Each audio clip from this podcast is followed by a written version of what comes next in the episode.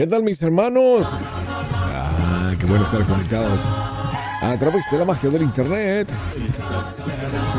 Celebration. Así es. Esa es Celebration. Qué bueno mis amigos, ¿cómo están? ¿Cómo me le ha ido? Comenzamos con Venezolanismos, el podcast. Venezolanismo, tu punto de reencuentro con este Caranda entre música y nostalgia de mi Venezuela linda. Venezolanismos. Gracias por ser parte de esta gran familia, mis amigos. Contentísimo que usted esté aquí hoy con nosotros. ¿eh? Pues sí.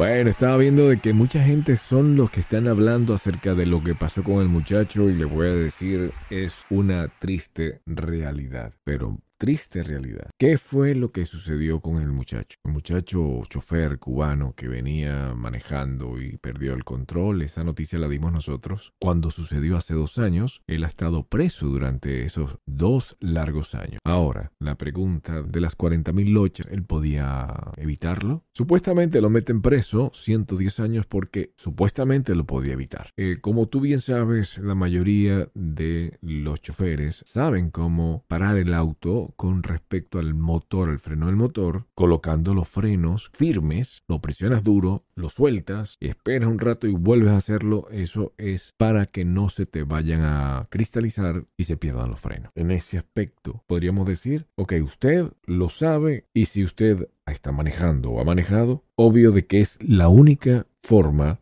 para que suceda, pues para que detengas el camión en forma normal. Si vienes una bajada, te pones el freno del motor en posición 3 y frenos duro y lo sueltas para que baje exactamente 10 RPMs de revolución y continúe. Regularmente el freno del motor es más que suficiente para que detenga ese camión. Dependiendo del motor, si tu motor es débil, no va a detenerlo, se va a necesitarlo el freno. O sea, dependiendo de la, de, la inclinación, si estamos hablando de un 9%, un 12%, obvio de que vas a necesitar eso que la gente se confunde, por cierto. Cuando hablan de clásicos dicen, ah, bueno, los camiones clásicos es como los carros clásicos, son los viejos. No, no, no, no. Cuando se refiere, cuando referimos a clásico, nos referimos a, puede ser nuevo, puede ser el 2021. Clásico, es el porte clásico, pero no necesariamente tiene que ser viejo. No, no, no, no. Así que este clásico, los camiones como, puede ser un Freeliner eh, coronado, puede ser un um, Kenworth, el, el más fuerte del Kenworth, que es el clásico. Esos camiones tienen un motor muy fuerte. Obvio de que va a dominarlo y la carga, por, que son lo máximo. ¿Cuánto es la carga máxima que usted va a tener? 80 mil libras. Ok, lo va a detener. En inclinaciones pero bastante fuerte, y se ha dominado camiones Freiliner, Volvo, Kenworth, todos ellos han dominado bien. La carga, vámonos para allá. Obvio que si tú tienes un clásico, así sea viejo, se maneja todo, se está mandando. Ese es el papá de los helados, olvídate de eso. Porque él podría detenerlo. Me imagino que eso fue lo que dijo el fiscal, ¿no? Recuerde que hay dos cosas. Usted y yo vamos a ser neutral para poder tener el conocimiento total de todo esto y ver por qué le pusieron 110 años, porque es una locura. 110 años el tipo, ¿eh? ¿Cuántos años va a vivir? Ni por caramba, si acaso 80.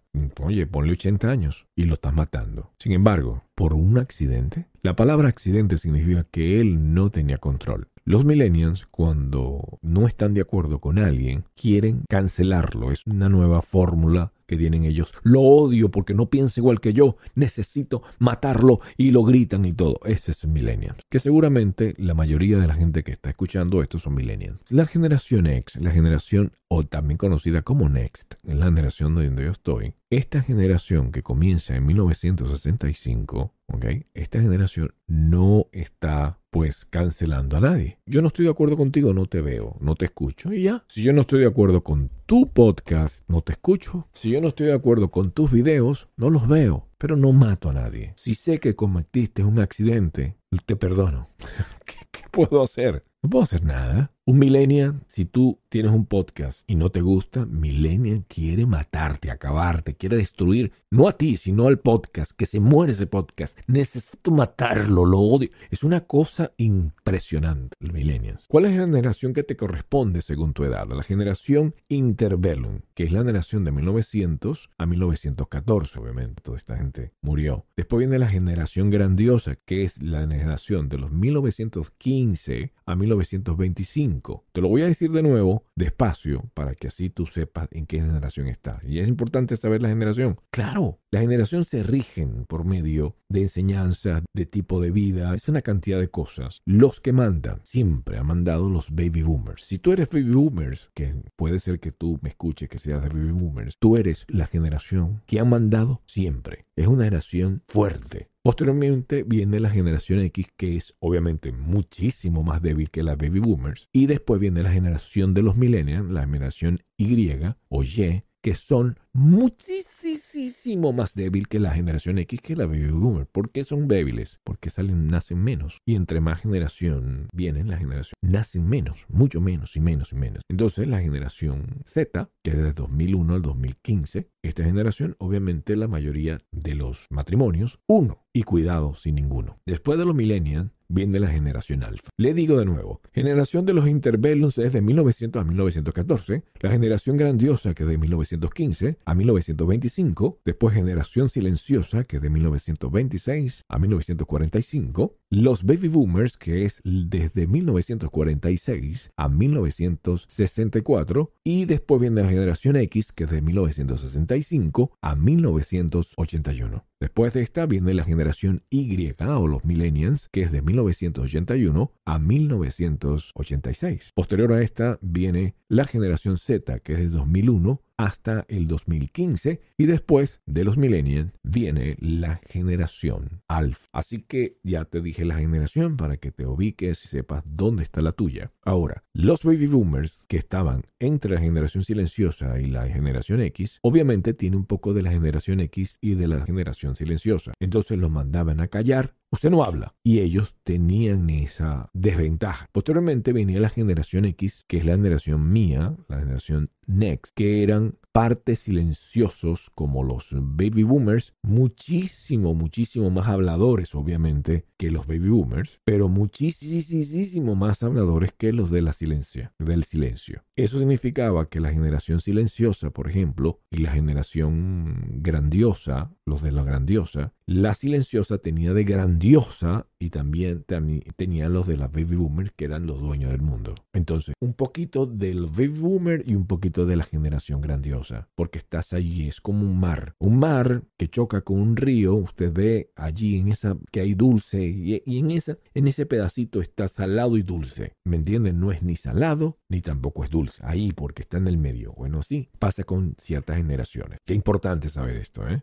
Muy importante. Y los baby boomers, los, perdón, los millennials querían destruir, quieren destruir. Y esto es lo que más le ha perjudicado al muchacho cubano que eh, lo atacaron, que lo perjudica, es que lo quieren acabar, lo quieren matar y como no pueden matarlo, Imagínate, 110 años. Es un odio total. ¿Pero quiénes son? Búscalo. ¿Quién fue el fiscal? ¿Quién fue la gente que está abajo? ¿Quién la gente está levantando? Millennial, con un odio súper fuerte. Ojo que la generación X tiene un poco de millennial, pero también tiene un poco de baby boomers. Pero los baby boomers, que son los dueños de todo, los dueños los fuertes, esa gente son mucho más tranquila, mucho más pacífica, todo es amor y paz. La, intervención del el amor y paz, de la tranquilidad y todo esto. Ahora, ¿cómo puede él salir de este rollo? Bueno, que él podría explicar de otra forma a la que él venía explicando. Cuando él llegó y le dice a la gente, señores, yo tenía la oportunidad de estrellarme con un puente, eso lo dijo. Yo tenía la oportunidad de así salvar a todos, pero elegí estrellarme con las personas. Eso es un error. Él no tenía que decir eso. Si le pasó eso, no tenías que decirlo. Porque decirlo te mete en problemas. ¿Sí me entiende? Ejemplo, vamos a suponer que él hizo droga, pero supongamos que hizo droga y no le hicieron el examen de droga. Entonces él está bien, él no tiene eso. Pero si él dice, no, pero yo estuve haciendo drogas, oye, capapo. Entonces, me refiero con esto. Yo estoy de acuerdo que las personas digan la verdad. Cuidado con nosotros, no me vayan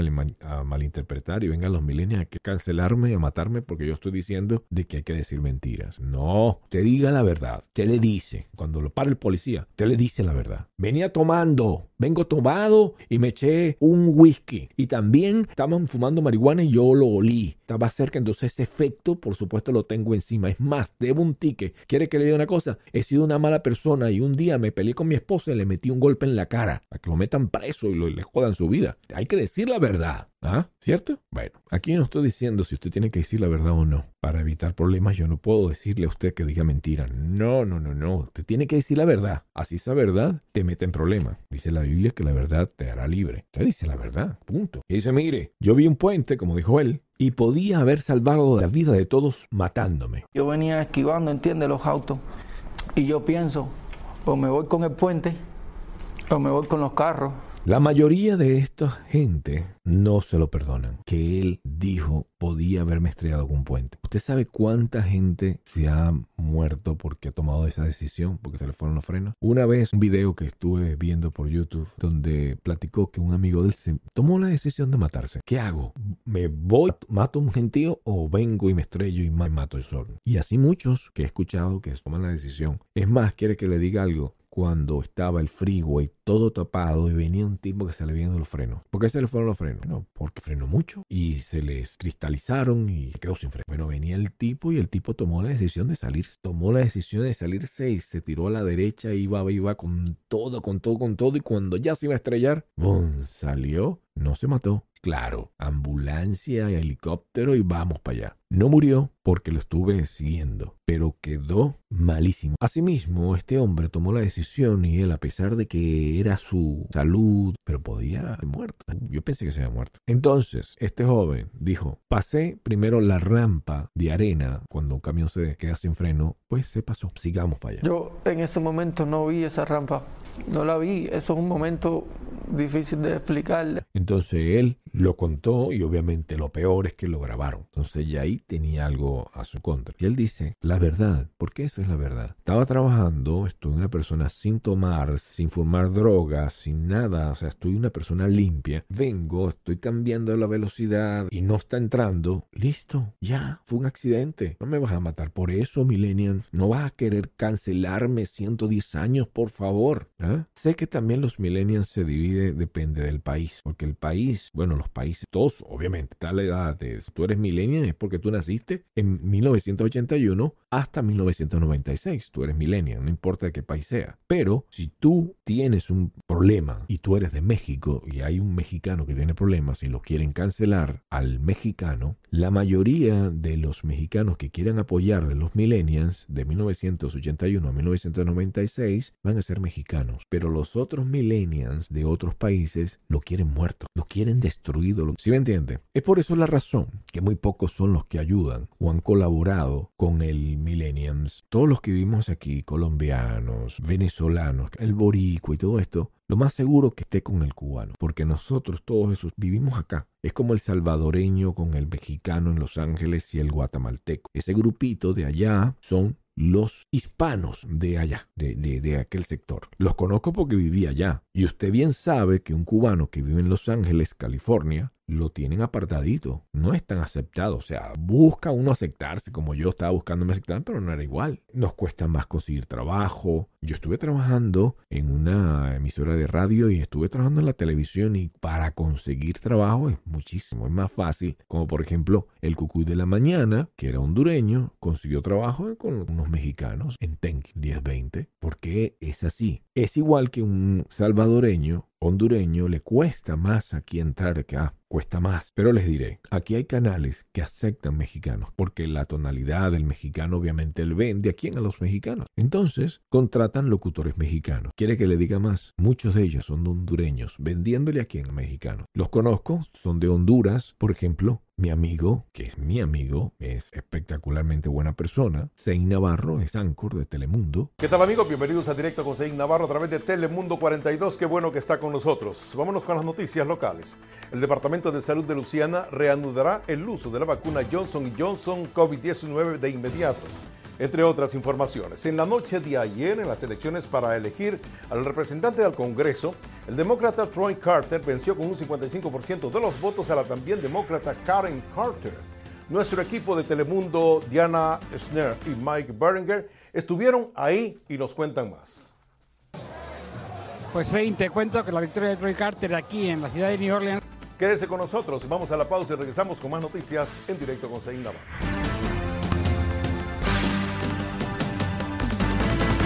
Y él es de Honduras. Bueno, ya que estoy colocando varios demos de mis amigos, quiero colocar mi demo.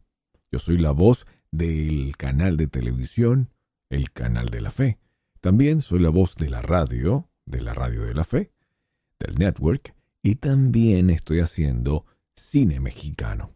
Atención, directores y productores y cineastas. Ahora es tu oportunidad para que tu película, serie de televisión o documental sea vista en el canal de películas en español número uno de los Estados Unidos. Cine Mexicano está buscando creadores como tú. Este es tu chance. Contáctanos al cinemexicano.olympusat.com o al número que ve en sus pantallas. Y haz que tu película, serie o documental salga al aire en Cine Mexicano otro hondureño, este amigo mío que ha estado acá en el mismo estudio donde yo estoy ahorita en este momento transmitiendo, este señor se llama Gustavo Orellana. Somos AMC Networks, la compañía que te ofrece una amplia variedad de opciones para que asocies con éxito tu marca a nuestros contenidos. Gustavo Orellana es de Honduras y está en Univisión y es la voz que usted seguramente lo escucha porque todo el que escucha Univisión lo ha escuchado a él. Es la voz que presenta a mucha gente en Univisión. No se lo pierda por Univisión. Y así hay mexicanos, sí hay mexicanos. Una de las mejores voces de acá es mexicano que ahora está trabajando en Sony, pero antes estaba aquí en Telefutura, que le llaman Teletortura, le llamaban en forma jocosa, obviamente. Y él se llama Julio César Palomera. De la escritora de grandes éxitos como La Fuerza del Destino, Alborada y Amor Real, una historia en la que nadie es quien parece ser, donde para sobrevivir hay que sacar fuerzas de la única verdad. Mentir para vivir. A las 10.9 Centro, por Univisión es de México, muy buena voz. Otro que me gustaba la voz, mi amigo, que después se enfermó por medio de, varias cosas y, bueno, de tal se fue a Los Ángeles, pues regresó y bueno, total de que hemos perdido un poco la conexión, cambió celulares y se cambió de acá, de Telefutura, que era la voz de Telefutura, estuvo en Univisión, después se fue para Los Ángeles y fue la voz de por allá de, creo que era de, fue una voz de allá, no me acuerdo cuál canal, pero bueno, ese amigo mío, Valdemar González, llamado o cariñosamente por todos Wally. Una tragedia las separó en el pasado y una mentira las vuelve a unir en el presente. Y un amor prohibido. Te amo más que a mi vida. Que podría llevarla directo a la muerte. ¿Quién eres tú? Solo por un y más. Wally es de Guatemala, muy bueno, muy buen locutor. Y de esos, todos ellos vendiéndole a mexicanos, porque el hondureño y el guatemalteco tiene la ventaja de poder entrar en los hogares. Usted escucha a un hondureño y no sabe si es de Honduras o no sabe si es de Salvador, ¿verdad? Son muy parecidos, Salvador y, Honduras, muy parecidos. Pero aunque El Salvador y Honduras no hablen muy similar a, a México, como están ahí, el mexicano se acostumbró a escucharlo y lo acepta. ¿Sabe cuánta gente de Honduras y de Guatemala viven en México y están en Los Ángeles? ¿Y quién no le gusta la pupusa? Estoy hablando de la comida, por si acaso.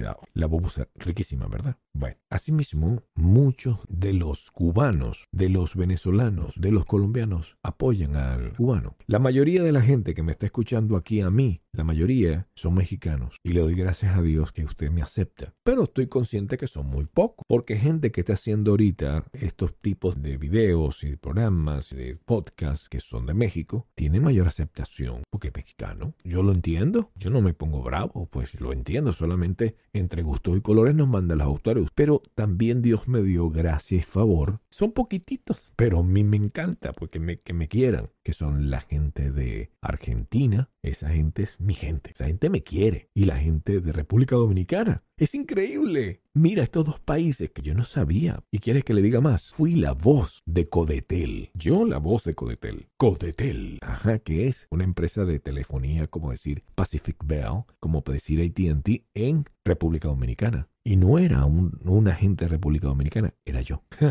¿Y quién me contrató? Una chica de República Dominicana. Ella fue mi jefe. Así es la vida. Entonces, les digo, usted no sabe cuál será la inclinación de apoyo pero tengo que reconocer que a mí me escuchan muchos mexicanos aquí en los Estados Unidos, muchísimo. Y también me mandan saludos desde México porque los mexicanos tienen esa ventaja, son gente muy agradable, muy gentil. ¿Quieres que le diga más? Yo trabajo, yo tengo conexiones con gente de México, son gente que trabaja conmigo, mexicanos. Mi gente, mis mejores amigos, todos son mexicanos. No significa que yo no apoye al cubano, el cubano tengo conexión entre con muchos cubanos, son amigos míos y los apoyo y, y los acepto porque ellos me aceptan también. Ojo que no es igual que un cubano acepte un venezolano como el cubano aceptando a un cubano. No, eso es claro. Claro que sí. Igual que el colombiano. El colombiano acepta al venezolano, el venezolano acepta al colombiano. Aquí, el colombiano en Colombia no acepta al venezolano. Jamás, jamás. Y millennials.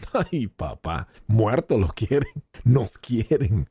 Juan llegó al sector de la capilla en el barrio Belén de Medellín procedente de Venezuela en octubre del 2018, pero una estructura criminal de la zona lo volvió a desplazar. Y Belén la Capilla se puso muy, muy, muy difícil para los venezolanos. Cuenta con tristeza como dos de sus amigos venezolanos, quien también llegaron a Medellín en busca de nuevas oportunidades, fueron asesinados por grupos delincuenciales, al parecer por el hecho de ser extranjeros. A esta alerta se unió la personería de Medellín, quien pidió a las autoridades garantizar la seguridad de los casi 100.000 venezolanos que han llegado a Medellín y su área metropolitana. ¿Quiénes son esos? Los descabellados millennials, porque tienen que controlarse pero no únicamente ha sido un problema de Colombia contra Venezuela, sino también Ecuador contra Venezuela. Venezolanos fueron asesinados a machetazos y con disparos en el cantón Chilla, en la provincia del Oro. Pero los peruanos no se quedan atrás. Y queremos presentar esta nota porque detectives de la Dirincri están tras los pasos de los asesinos de las jóvenes venezolanas cuyos cuerpos fueron arrojados en zonas descampadas. Ustedes recuerdan, primero debajo de un puente, últimamente, hace unos días, en los pantanos de Villa. Son cientos y cientos de venezolanos que han muerto en manos del odio. Se fue cometido por dos hombres que llegaron hasta este inmueble del barrio Loreto. Dicen las autoridades que llegaron hasta el tercer piso y allí acabaron con la vida utilizando armas de fuego de un hombre de 23 años y una mujer de 36. Eran pareja, nacidos en Venezuela. Lo peor, lo más grave, además de lamentar estas muertes, es que dentro del inmueble había un niño de cuatro años. Por eso no solo acudieron investigadores criminales, sino también delegados de policía y infancia y adolescencia para hacerse cargo del menor. Las personas afectadas vivían en un apartamento en un tercer piso, ingresaron dos personas quienes les propinaron eh, los disparos con armas de fuego y le afectaron la vida.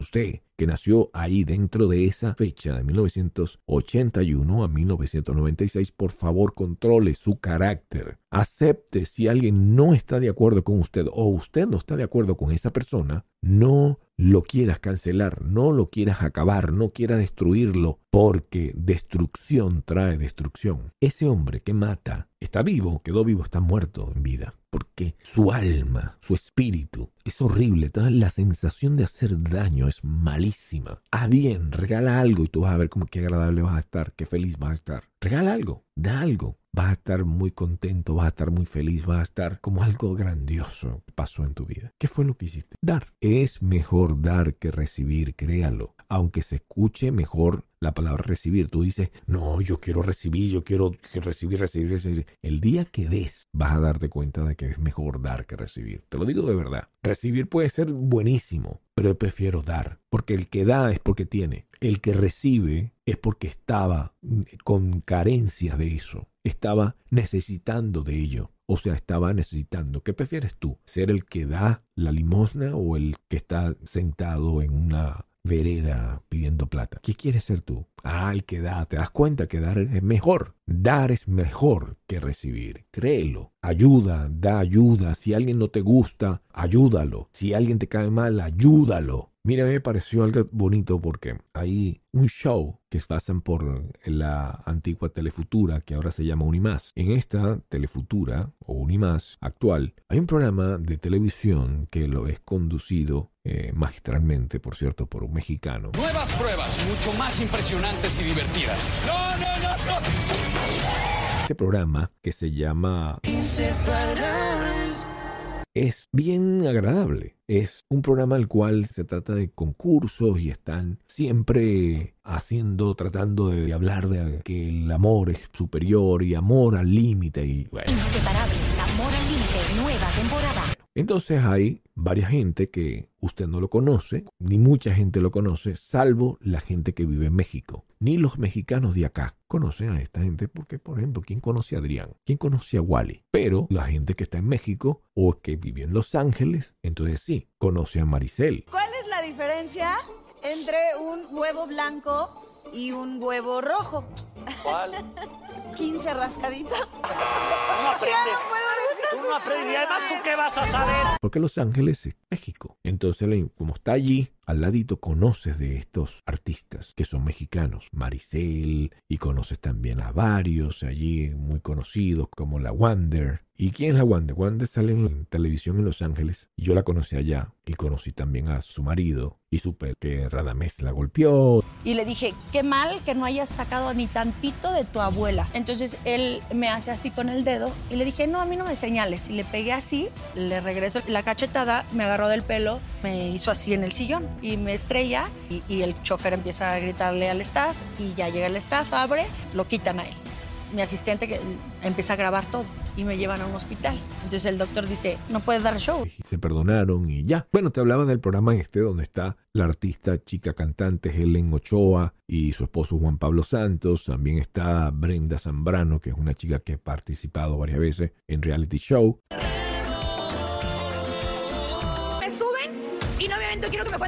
También Bobby Larios, que es de la generación mía, la generación X, con su esposa venezolana Evelyn Umpierres. Esta chica Umpierres es también de la generación mía, la misma generación que yo soy, que es la generación Next. Entonces después está Carlos Trejo, generación de los baby boomers. Son los que manda, casado con una chica que es millennial. Es un baby boomer con una millennial. Ni siquiera es baby boomer con una generación X. No, esta chica es millennial. Es una bebé al lado de él, donde él es generación baby boomers.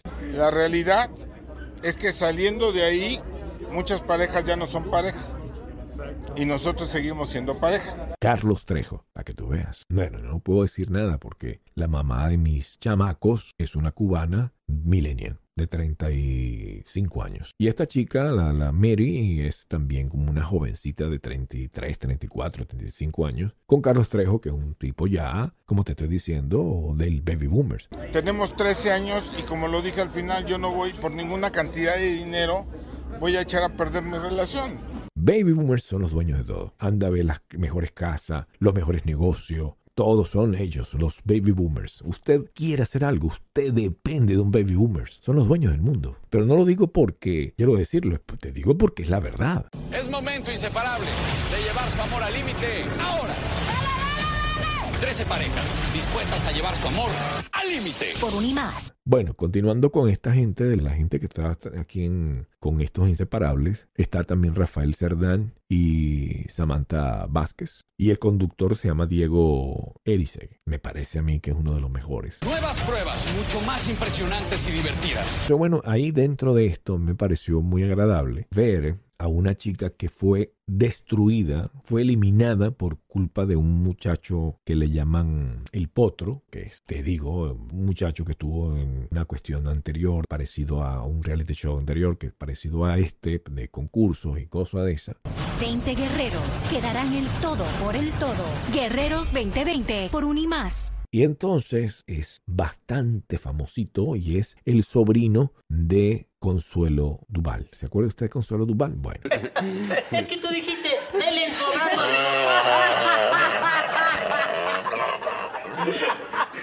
este joven es el sobrino. Ambos, tanto la muchacha y como él, tienen el carácter de pocas pulgas, de carácter de madre. La competencia que premia con dinero cuánto a tu esos caracteres que son horribles, bueno, esos tienen ellos dos el carácter así y tratan de fingir delante de la cámara así como una sonrisa, pero que esa sonrisa No, no, no, por eso, pero, pero digo que, que no les tengo que caer a todo el mundo bien. Para nosotros Potro no es el centro de nuestra vida, ni estamos pensando en él todo el tiempo. Se creen demasiado importantes. En cualquier juego, o sea, siempre siento, o sea, como, entonces digo, prefiero preguntar, oye, no sabemos convivir con con la gente? Les, o sea, porque podemos cambiar. ¿Me cae mal? No. A mí no me cae mal el tipo. Que tiene mal carácter, lo tiene. Ella es hermosa y es hermosísima. ¿Que me cae mal? No me cae mal. No estoy de acuerdo que tenga el carácter fuerte, no estoy de acuerdo que él haga tantas maldades con este tipo, que el potro hace muchísimas maldades, porque la verdad que hace una cantidad de maldades, pero bueno, es su forma de ser. Mí unas parejas que ya no están en el reality, a mí me comentaron que Potro había dicho muchas cosas de Guti y cositas así, entonces yo no quise hacer problema. Entonces acá esta pareja, en vez de pagarle con la misma moneda, ¿no? Ellos cuando salieron, ellos tenían que elegir las camas y los cuartos, los mejores cuartos. Y le dijeron, te vamos a dar a ti el sitio del frente de la playa, al tipo que le dio la cachetada, y te vamos a dar también el masaje que nos tocó. Le dieron el masaje, ¿se lo merecía? No, si fue un hijo de su madre. ¿Cómo se lo merecía? Claro que no se lo merecía, pero ellos le pagaron con una flor. Sí. Por ejemplo, la hija de la cubana Niurka Marcos tiene una hija muy talentosa que tiene un su novio es un tipo muy preparado y ellos están dentro del concurso. Inseparables, Bobilario. Y aquí nos acompaña para hablarnos del reencuentro con hijastra, Hijastra, sí. Romina Marcos. O sea, ¿viste? ¿Sabes quién es? Radamés me dijo, le digo, no, no sé quién, yo seguí. Y no vi hasta después que me es Romina. Bueno, esta chica que estuvo con Bobby Larios cuando Bobby Larios era el padrastro, pues le tiró a matar a Bobby Larios. Bobby Larios, tremenda bella persona. Pero esta chica es una... O sea, yo no estoy de acuerdo con ella, pero no por eso la voy a cancelar. No la voy a cancelar. Pero esta chica como no está de acuerdo con Bobby Larios, le hizo la vida imposible a Bobby Larios y cada vez lo atacaba y le ayudó con su voto a sacar a Bobby. ¡Coño! Increíble. Y Bobby habló con ella, oye, tú sabes el pasado, qué bien. Y la abrazó, me parecía súper cariñoso. Y Bobby, que tengo el teléfono de Bobby, por cierto, tengo el teléfono de Bobby, un día esto lo voy a entrevistar. Sobre todo en el programa Venezolanismo, es un podcast llamado Venezolanismos. ¿Por qué? Porque ese se presta para eso. Él es mexicano, ¿sabía usted? Bobilarios mexicano. Usted lo va a escuchar. Va a gozar a Bobilarios acá en el programa. Pero vaya venezolanismos, ¿ok?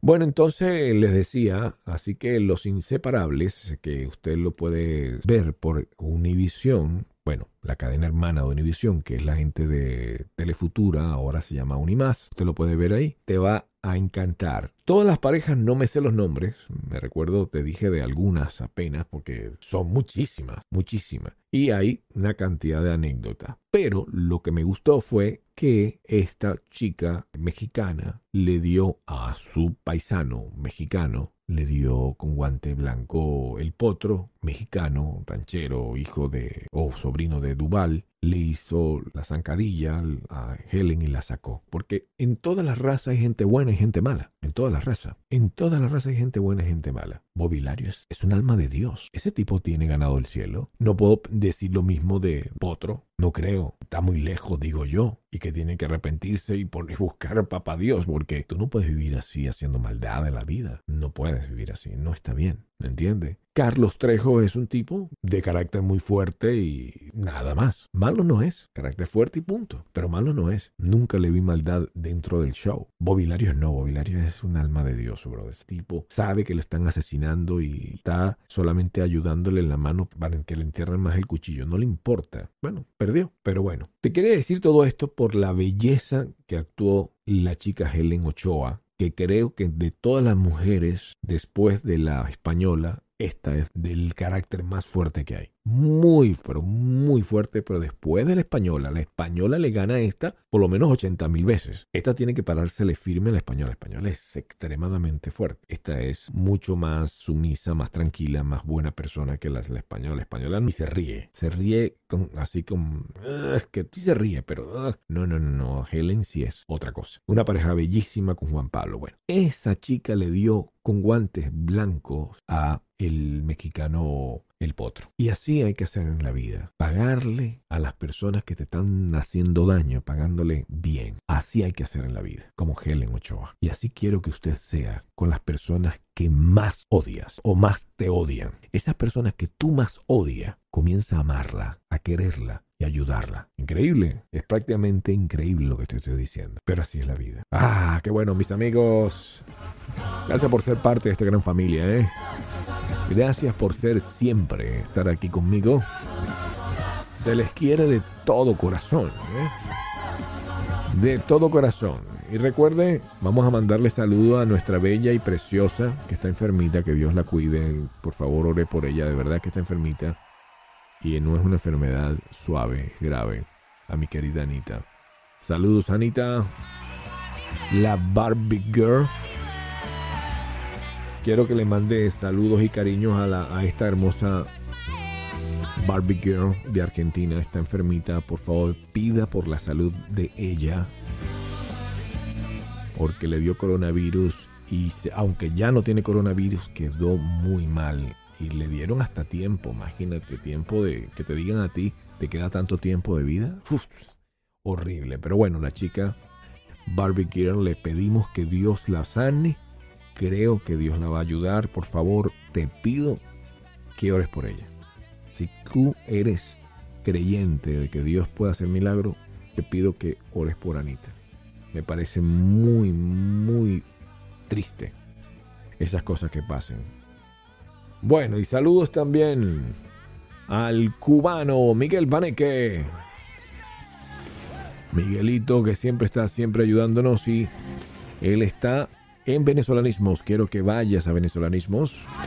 Él es un actor cubano que estuvo muchos años trabajando allá en Los Ángeles, California, donde yo fui productor y él estuvo conduciendo el programa llamado ¿Cuánto cuesta? El show, donde antes estaba Javier Hernández Jarocho. Así él estuvo allí, mi querido Miguel Paneque. Bueno, mis amigos, gracias por ser parte de esta gran familia. Y usted siempre, siempre va a ser bienvenido aquí a través de Venezolanismos, el podcast. Venezolanismos, y recuerdos,